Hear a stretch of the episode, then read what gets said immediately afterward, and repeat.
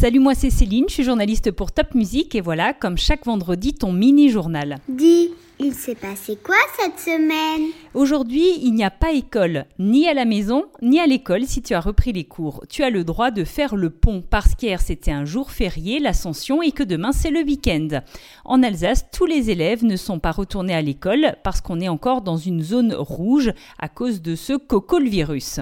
Même s'il y a moins de malades, il faut toujours bien respecter les gestes barrières comme se laver régulièrement les mains et pourquoi pas porter un masque. D'ailleurs, au centre-ville de Strasbourg, le port du masque est maintenant obligatoire. Et dans beaucoup de magasins aussi, le masque est conseillé. Il sert à te protéger et à protéger les autres personnes. Je disais donc qu'aujourd'hui il n'y a pas école, peut-être que tes parents aussi sont à la maison. Alors tu te souviens, vous avez le droit de vous promener dans un périmètre de 100 km autour de chez vous. Et les idées de sortie ne manquent pas. Par exemple, le musée du jouet à Colmar a rouvert ses portes. Après le confinement, le vélo est devenu la star. De nombreuses personnes ont redécouvert le plaisir et puis les avantages de faire du vélo, que ça soit pour aller se promener ou pour aller au travail ou à l'école.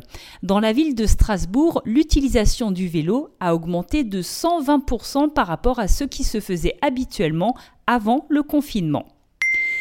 Si tu es gourmand, tu en as peut-être déjà dégusté, les fraises d'Alsace sont de retour. Cette semaine, les producteurs ont lancé les libres cueillettes.